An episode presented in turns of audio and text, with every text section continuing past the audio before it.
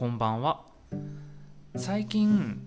あのインスタグラムの知り合いではありませんか？的な感じでフォローを促してくるやつあるじゃないですか。でその中の一人にあの知り合いじゃなくてあの元彼がね最近出てくるようになって相手にもねこう出てるんかなって思ってて若干気まずい思いをしているもちおでございます。はいでは今夜もよろしくお願いします。さて元彼といえばなんですけどえーと前々回ですかねゲイの友情について話した回ですね。割とねちょこちょこっとね X の方でも反応いただいたりご感想いただいたりしたんですけどその中で元彼と友人関係になるパターンを聞きましてね。で確かに以前から X のタイムラインとかまあ、あの実際の友達からの話とかで元彼と遊んできたとか元彼と旅行行ってきたなんて話は割と聞くんですよね。でもそれって割とあのゲイ特有の文化な気がしてまあ僕はねあの全然のんけじゃないのであくまでも想像なんですけど例えばあののんけの男性が元カノと遊んだり旅行に行くってなるとなんか珍しいっていうか違和感っていうか、うん、不思議な感じなんですよね。えなんでだったらなんで別れたんって思うような気がして。やはりねあの同性同士の方がそこら辺はフランクに友人関係に戻りやすいんですかね。でねあのちょっと冒頭でもちょっと話した通りにあの元彼のねインスタグラムのあの知り合いではありませんかみたいなので出てきて気まずい感じになったんですけど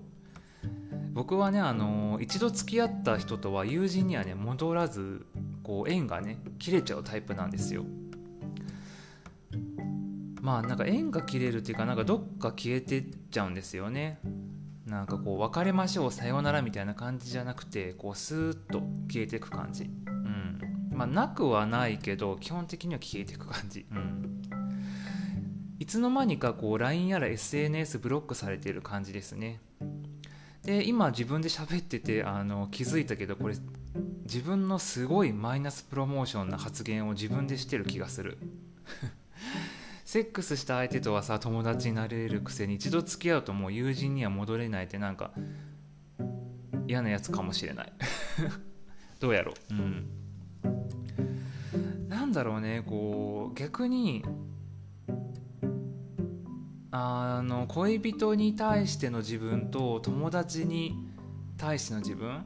まあ一旦そのセックスができる友人は置いといて純粋に友達と恋人だけで分けると多分ねこう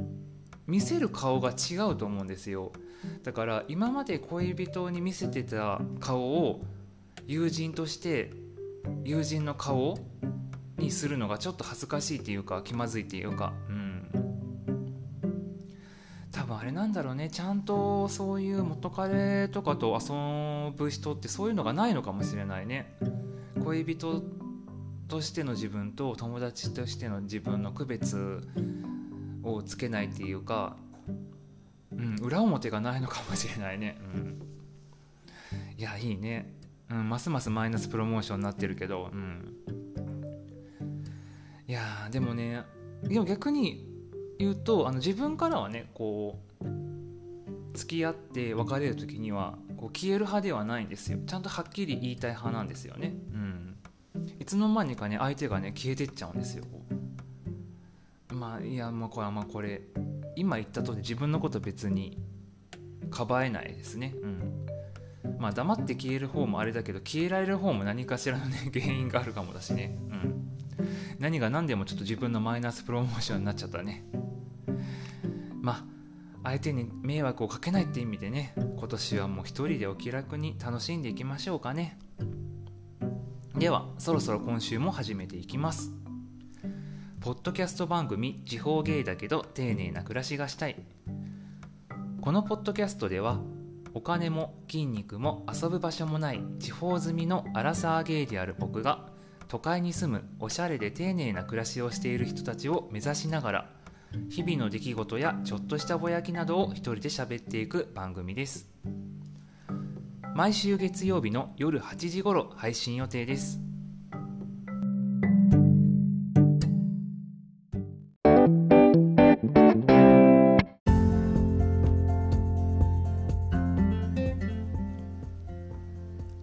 はい改めましてこんばんはもちおです。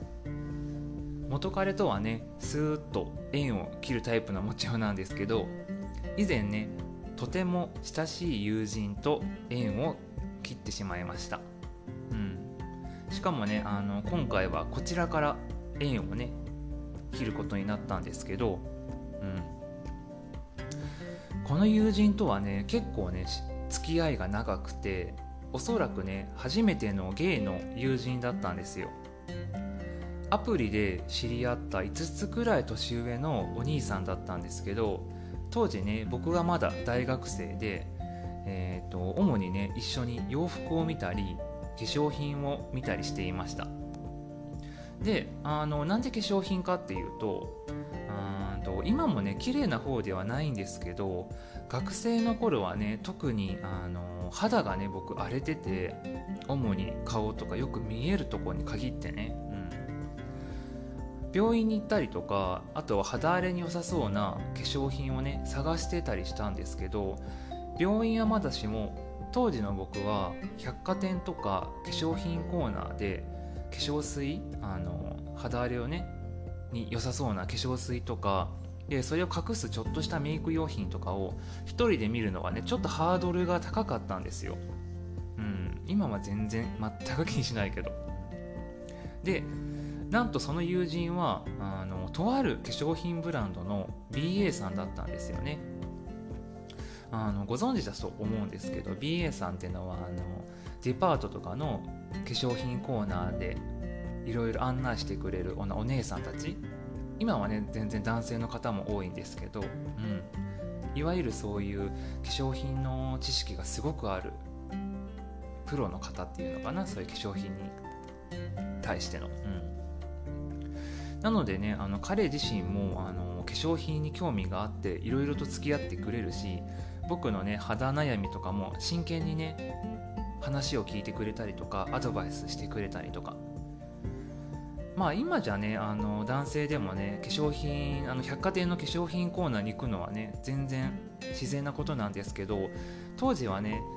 身近にそういうことを親身になって聞いてくれる同性なおかつゲイの存在はねとてもありがたかったんですよね。でもってねそういう彼の知識も素晴らしかったけど性格もね結構さっぱりしてて仕事もねすごく楽しそうにしていてあの人生のね先輩としても尊敬していた友人でした。ちなみにねあの彼の影響で僕 BA さんではないんですけど実はねあの化粧品の接客や販売をするようなっていうかする時もある仕事をしています、うん、でねなん出会って何年経ったかな。僕もねあの社会人になってお互いねそういうあのお店で働くような仕事なのでなかなかね休みが不定休で合わなくなっちゃったんですよね。で当時でいうねあのツイッターやあのインスタグラムはつながっていたので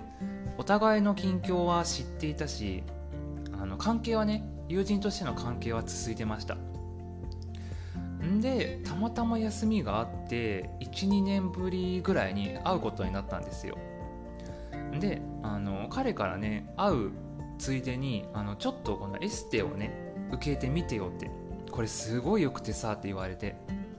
まあ正直ねあの友達が突然エステ受けてみてよって言ったら怪しいっちゃ怪しいんだけどまずこの前提としてこの友人は尊敬できる親友だしそもそもね彼自身がその BA さんなのでだからあの彼のねお店のブランドがエステ始めてんかあのエステをね始めたんかなって思うじゃないですか。でそんでもってあの彼がね働いてるお店のブランドまあなんかブランド名言うのもあれなんで今回は伏せますけど誰もが知ってるような有名なブランドなんですよ。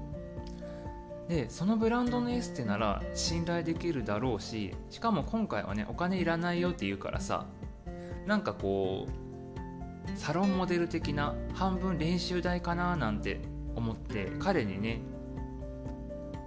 ついていったんですよね。そしたらそのブランドじゃないんですよね。まあ綺麗なビルだったんですけどそのビルに入った途端なんかうさんくさいっていうかまあ綺麗なねこう美容院っていうか、うん、真っ白い感じのちょっと病院っぽい感じかな。ちょっとこじゃれた病院っぽい感じの受付があってそっからねなんか受付の人とねなんちゃらこんちゃらと話してる時になんか怪しいなって。うん。でもまあなんだかんだねとりあえずエステを受けることになったんですよ。でそもそも彼がエステをやってくれるもしくは一緒に受けるんかなって思ってたらなぜかねただ横でニコニコうなずいてるだけなんですよね。突然その受付のお姉さんと。そう。えやらないの？みたいな。思いつつ。でそっからあのー、奥からねなんかおばさんが出てきて。であのエステを始めましょうみたいな感じになって。でまあまあまあまあと思って、まあ、とりあえずやってみるかと思ってなんかずっとニコニコしてるだけだけどみたいな思ってたんだけど。であのなぜかねあのクレンジングは自分でする感じだったので自分でねこう洗面台に向かってクレンジングをね使ってたんですよね。でこのねクレンジング量は素晴らしいんですよとか洗うたびに肌が肌に栄養が入ってってねみたいなこと言ってるんですけどね、うん、であのー、顔を洗ってそこからねエステの施術が始まったんですけど、うん、でそこで多分ねそのエステのマニュアル的にお肌を褒めるターンがやってくるんだと思うんです。でもあの正直その当時のね僕だと肌にね褒めるところなんてないんですよ。めちゃめちゃ肌も荒れてるし真っ白いわけでもないしすごい焼けてるわけでもないしみたいな。うん。だからね多分唯一無理やりここを褒めたんだろうなと思って。お,、ね、あのお姉さんっていうかもうおばはんがねもうまあなんて素敵なおでこと瞳なのかしらって。外国の美少女のようねみたいな。おでこのね角度が本当に美少女なのよみたいなこと言ってて。いやもうこのおでこの角度が美少女って言われても何も嬉しくないしさ。ただね生え際が後退してるだけでこう丸くなってるだけなような気もするんだけど、うん、まあねそんなことを思われつつも、まあ、正直エステ全然気持ちよかった。うん。ツルツルになったしすごいねあの潤った感じがして、うん。まあ、エステ自体はま悪くはなかったです。その間もねあの彼はずっと隣でニコニコしてるだけでした、うん、でねそこからついに始まりました、うん、ちょっとねそのエステを受けた後薄暗い個室に案内されてそこからねあの向かい合わせで僕が座って反対側にそのエステをしてくれたおばはんとその隣に友人が。でそこからあの急にね施術で 施術で使った美顔器の購入を促してきたんですよ。ああ来た来たと思って。でそのお値段なんと30万円でした、うん、でも正直30万円の美顔器を購入させるのが真の目的じゃないんですよ。その後あのおばはんがねこの素晴らしい美顔器が30万円なんですけど今ならこの美顔器を購入すると特別な会員になれます。で会員になるとこの美顔器を他の人に勧めて買ってもらうとあなたに5万円差し上げます。なので6台勧めて購入した暁は、まあ、5630で実質0円。それに合わせて使う化粧品も同じシステムであの化粧水とか美容液とか、うん、もうそれセットで全部で1セ1セット50万円ぐらいかな、うん、でなおかつその美顔器と一緒に化粧水も同じシステムで僕が売ると僕にもお金が入るシステムでその売った人が他の人に売るとその売った人自身にもお金が入るしさらに大元の僕にもお金が入るみたいな。だから広がってたら、まあ、その人の言う通りになるともう何もせずに売った人がさらに売るとお金が入りその買った人がまた売るともう大元の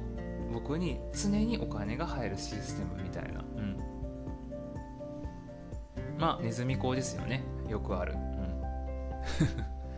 まああのマルチビジネスっていうんですか？そしてねなぜかねディズニーランドがすごく安くなる特典があるからあの会員になるだけでもお得よみたいなことも言われましたね。どういう関係と思って、うん、基本的にねこうおばはんが喋ってるだけなんだけど時々ねこう合いの手みたいなのをキラキラした目で彼もねあの友人も喋るんですよ。それがすごいショックだったんだよね。なんとこのマルチを始めてしかもねそうあのマルチを始めたタイミングで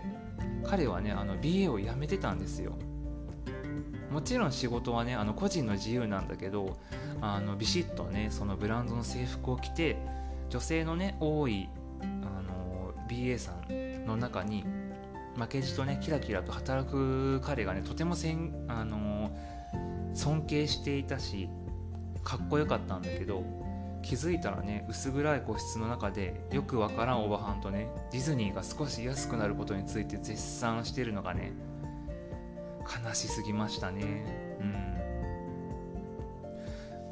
うん。もうねただひたすらになんか困惑と悲しみで言葉がうまく出なかったっていうかうん。まあねマルチっていうかさまあ、マルチ自体は基本的にっていうかもう99.999%ももう儲からないものなんですよ、うん、だって全員が儲かってたらもう回らないもん。そう。でもきっとあの彼の感じだと彼のねあの尊敬する点の一つであるコミュニケーション能力の高さとあとそもそもの友人関係のあの幅広さがねあのそのね関係である程度はちょっとね儲かっちゃったんじゃないかなと思って。だからこそ心から人に勧めてしまう。本当に儲かったし本当にこの化粧品はいいからっていう意味で、うん、まあね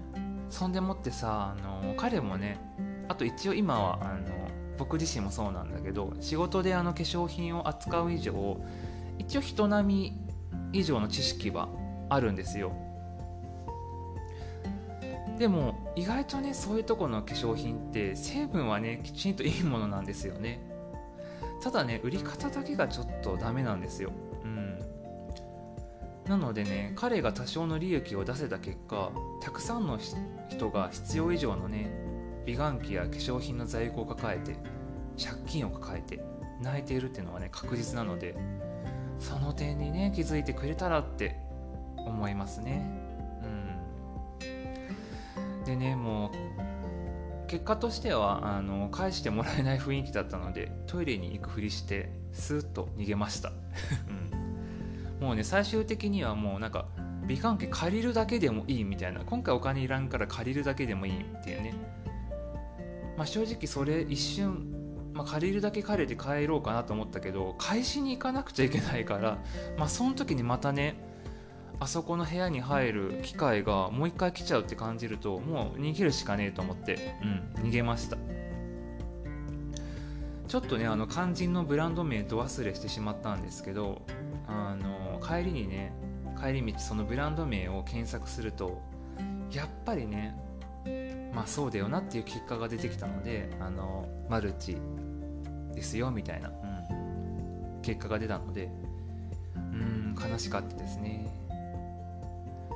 でもね結構ねそう今思うと本社が名古屋なんかな。あのアムウェイではないんですけどそう結構大きいところで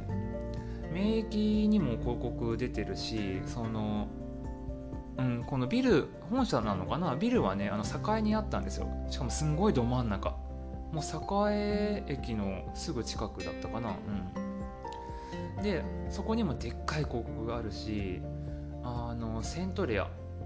あの中部国際空港。あそこにもねめちゃめちゃでかい広告出てます、うん、だからすごい儲かってる会社だと思いますよ、まあね。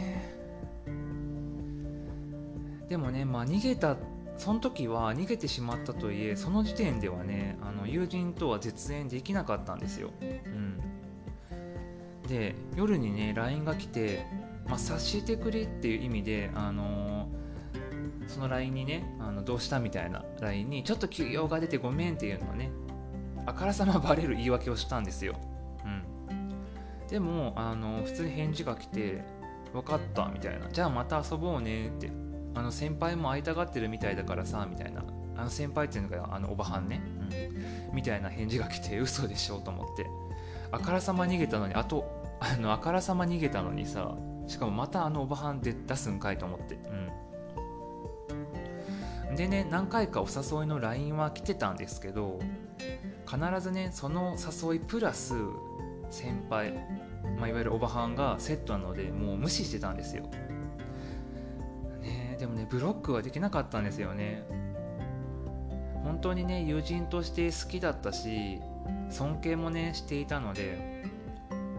ただねあの最後の方に2人きりで会いたいって来て美顔器のとこはやめたからっていう風に連絡が来て半信半疑だったけどまあじゃあ会おうよと思って返したんですよ LINE を、で当日ね駅で待ち合わせしていて彼があの僕が先に着いてて待ち合わせ場所で待ってた感じだったんですけど結構ね遠い場所から彼がね向かってくることに気づいたんですよ。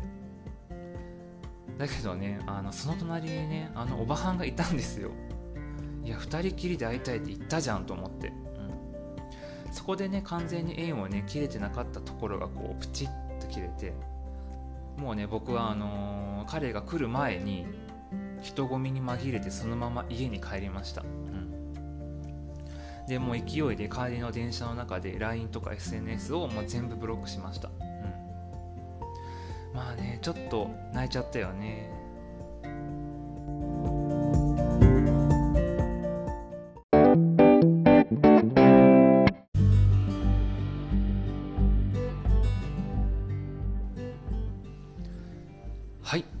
かがでしたでしょうか？今回ねちょっとあの感情が出てしまって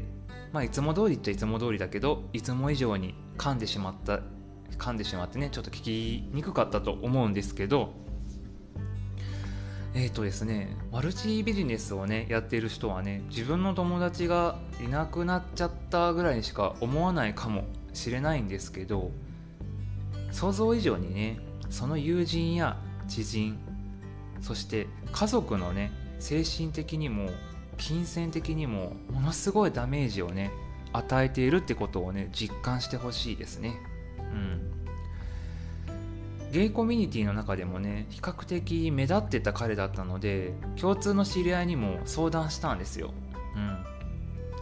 ん。でもねやっぱりね同じパターンで勧誘してたみたいで次々と友人をね失ってきた感じでしたね。うん。確かにねあのインスタグラムとかでねこうゲイの知り合いを集めて割と大人数でバーベキューしたりとか旅行したりする写真が多かった彼なんですけど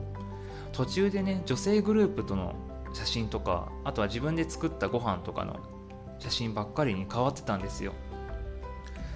でもまあそれこそ最初はあの BA さんだからもともと女性の BA さんの友人グループなのかなって思って正直違和感はなかったんですけど今思うとその頃はねもうとっくに BA さんは辞めてたので勧誘をし始めていわゆるこう勧誘仲間みたいな人しかもう周りにいなくなっちゃったんだろうなと思ってますね。うん。悲しいですね。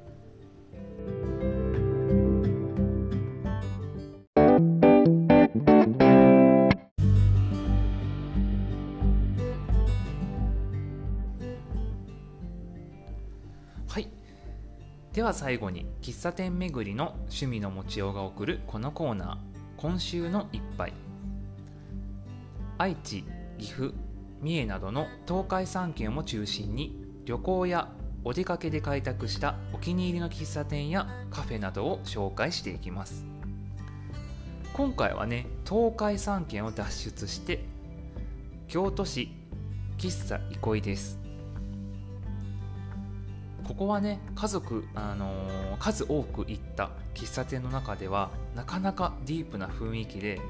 昔ながらのね喫茶店に慣れている人じゃないと正直おすすめはしません。ただね比較的街中にあるのと何回かインスタグラムなどで有名になったこともありあの店主さん自体は初めましての人に慣れているのであのこの点に関しては気楽に行けると思います。時々ねディープすぎる喫茶店行くとあの店主さん自体があの初めての人に慣れてなくて常連さんしか来ないようなお店だと謎のね場違い感がであの出たりするんですよ、うん、そういうことはねないのでご安心ください。はい。えーと喫茶憩い。今調べたらねオムライスが人気みたいなんですけど僕のおすすめはねチョコレートケーキです。銀のねレトロなプレートにチョコレートシフォンをスライスしてその上からホイップクリームとチョコソース。でさらにね刻んだチョコレートがかかっていてあの味はもちろん見た目もね抜群なデザートなんですよ。銀のねプレートで出てくるのがほんとドタイプでしかもテーブルもねなんとあの大理石調なんですよ。でしかもあのアイスコーヒーのねグラスも重量感のあるこう重いタイプのグラスなのもねたまんないです。うん。でしかもそのチョコレートケーキがコーヒーがついてて450円なんですよ。こんなさ京都の街中で下手したらコーヒー1杯も飲めないような金額でコーヒーとケーキもついてくんですよね、うん、でもね確かねあのアイスコーヒーあのデフォルトでね甘いコーヒーだったので甘いコーヒーが苦手な人はねホットを頼むといいと思います。昔ながらの喫茶店ってアイスコーヒーとかアイススーティーってこう初あの初回からこう甘い時があるんですよ。ただ僕はねブラックも飲みますけど甘いコーヒーも大好きなので全然問題なかったです。でカフェやね喫茶店が激戦区な京都ですなんですけど店主さん一人で営むのんびりとしたね接客も楽しめる喫茶憩いなので京都観光のね休憩にもおすすめです。まあ喫茶店慣れしてる人限定なんですけど写真やねお店の情報は X にも上げてますのでよかったらチェックしてチェックしてみてください。個人的にはねこのチョコケーキのビジュアルは本当見てほしい。ほんと可愛いので。ではねそろそろ今回も終わりにしましょうか。地方芸だけど丁寧な暮らしがしたい。では感想や質問などのお便りを募集しております。概要欄にあるメールアドレスや Google フォームからお気軽に送ってみてくださいね。X もやってるのでよかったらそちらでも仲良くしてくださいね。ではまた来週。